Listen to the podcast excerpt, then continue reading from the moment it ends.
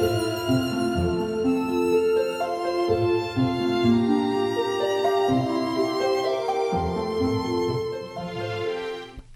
各位听众好，欢迎收听《优活谈心事》，我是主持人炳华，很高兴邀请到我的好朋友大树教练，欢迎大树教练。炳华好，听众朋友们大家好。好，我们上集谈的非常精彩的，呃，针对那个人走下坡，他的领导力还存不存在？大树教练分享一个印度的电影，对不对？是的，好像还有一些重要的一个精华还没有跟大家分享完。是的，这也是在上一集打算留一些伏笔呢，我们来这一集做个总结。那再次跟听众朋友们讲，这部电影其实蛮推荐大家去看的。那里面主要是在讲说，一个父亲怎么训练他的女儿，打破传统的概念。因为打摔跤是男孩子的事嘛，他却训练他的女儿去打摔跤，没想到还拿到了这个奥运冠军。真人真事改编的故事是一项我特别推崇跟喜欢的。那在这边，我想跟听众朋友分享两个桥段，在我里面看到他那个呃，对应我们前几集讲的领导力，他不是是职位上的领导。这个场景是说，当这个父亲训练他的女儿，那么获得了一连串的胜利，那么打遍了他们在当地的家乡的比赛，然后到他们城镇的比赛，到他们更大的区的比赛，就是就已经是打遍天下无敌手了。所以最后这个女孩子呢，获得了这个国家代表队的这个资格，所以就进到了国家体育学院。那到了体育学院之后呢，那体育学院有体育学院的教练嘛？嗯，那说到教练这个词呢，我我来提其中有一段，就是他的父亲对他女儿的训练是非常严格的哦。但是作为一个父亲来讲呢，大家可能会觉得这个父亲太残忍了，太残忍了。但是这父亲说了一句，他说：“虽然我有两个身份，一个是我是这个女儿的爸爸，第二个我是这女儿的教练，但很多时候我必须要扮演教练的角色。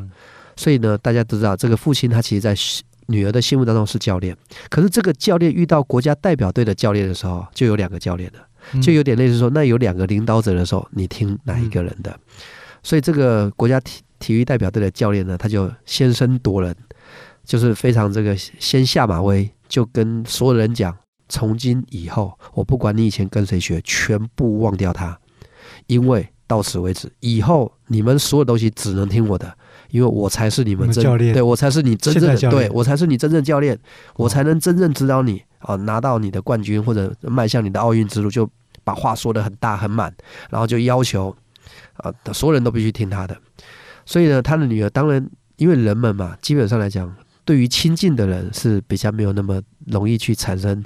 很发自内心的认可，反而是对这种有点光环的啊，谁谁谁可能会比较这种心酸崇拜。所以他女儿在当下做的决定就是：好，以后就听他的国家教练的。嗯，那这个过程当中就不再按着他爸爸以前教他那些基本功啊、那些观念啊、那些很很棒的这些摔跤的这技巧。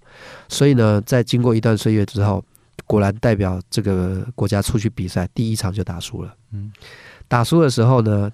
那因为他是把他两个女儿训练成冠军嘛，然后呢，他的妹妹有跟他提醒说：“你怎么会输了这个比赛？你怎么不用爸爸教你的东西？”他女儿说：“你怎么会输了这场比赛？你怎么忘了爸爸教你的那些东西？”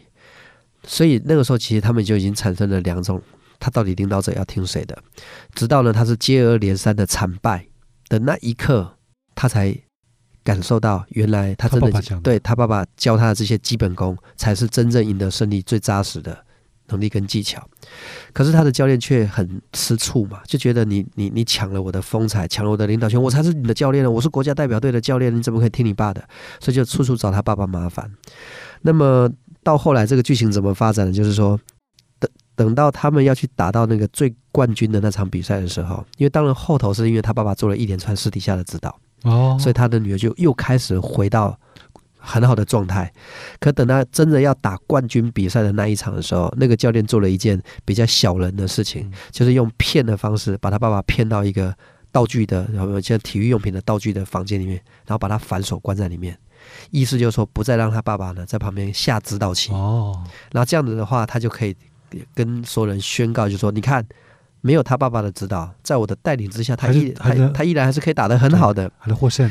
那这个剧情峰回路转的地方就在于说，很好玩。就明明他是名正言顺的国家级教练，可是他却领导不了他的选手。他的选手宁可听一个默默无名，因为他爸爸已经年纪大了，都已经退休，身材都发福了，都已经有气喘了。他还是宁愿听他爸爸的，所以我才讲说，不是真的是你有那个职位，所以人们要听你的，是你即便没有那个职位，人们依然尊敬你，依然想听你的，那真的是领导力的一个精髓。那当然，这场比赛到了关键时刻，他的女儿一直在寻求他爸爸的指导跟一些眼神，可他爸爸被关在那个道具房里面，对，怎么办呢？对呀，所以，所以当他凭着自己的努力，还是努力去得一些分，可是真的是在那个紧要的最后几秒钟。最后几秒钟就要面对胜负了嘛？可能只有一个比较大的这种很高的技巧的才能得一个高分。可是那个时候，几乎所有人都觉得已经这个叫做回天乏术了，没有机会了，不可能再获胜的时候。这时候，这这个女儿呢，她她就回想起她爸爸曾经有一幕，就叫她两个女儿从。这个底下有河的这个桥上，叫他们跳下去。然后跳下去的时候，他女儿很不理解，你为什么会叫我们跳到河里面，让我们受冻？他爸爸跟他说：“人生有时候就会像这个时候，就是我是不能帮到你的，这时候你得学会自己帮助你自己。”嗯。所以他在那一刻，他想到他爸爸讲这句话，他就觉得好。这一刻，我不再依赖我爸爸要对我知道什么，而是我真正要运用这个技巧去获得这场胜利。那最终他是获得胜利的。那我想从这地方转成领导力是什么？也许这是我们今天最精华的部分。当我们谈了这么多集的领导力之后，其实领导力如果真的有方法，那么最根源就是从领导自己开始。哇！就你在领导全世界之前。你是否能领导你自己？我记得很久以前，我跟炳华的访谈节目里面有谈到，世界潜能大师安东罗宾说过一句话：什么叫团队？很多人讲两个人是团队，他说一个人是团队。嗯，我们就觉得很很很奇怪，为什么一个人是团队？一个人是团队，你要领导谁？他说领导内在的自己。当你能够领导内在的自己的时候，你就能领导任何人。所以这也就是为什么我们经常在外面讲说，这些领导者他们以身作则，言行一致，人们为什么对他们有认可？因为他们。严以律己，高标准要求自己，所以，如果我们真的要讲领导力，应该是想办法让这个人。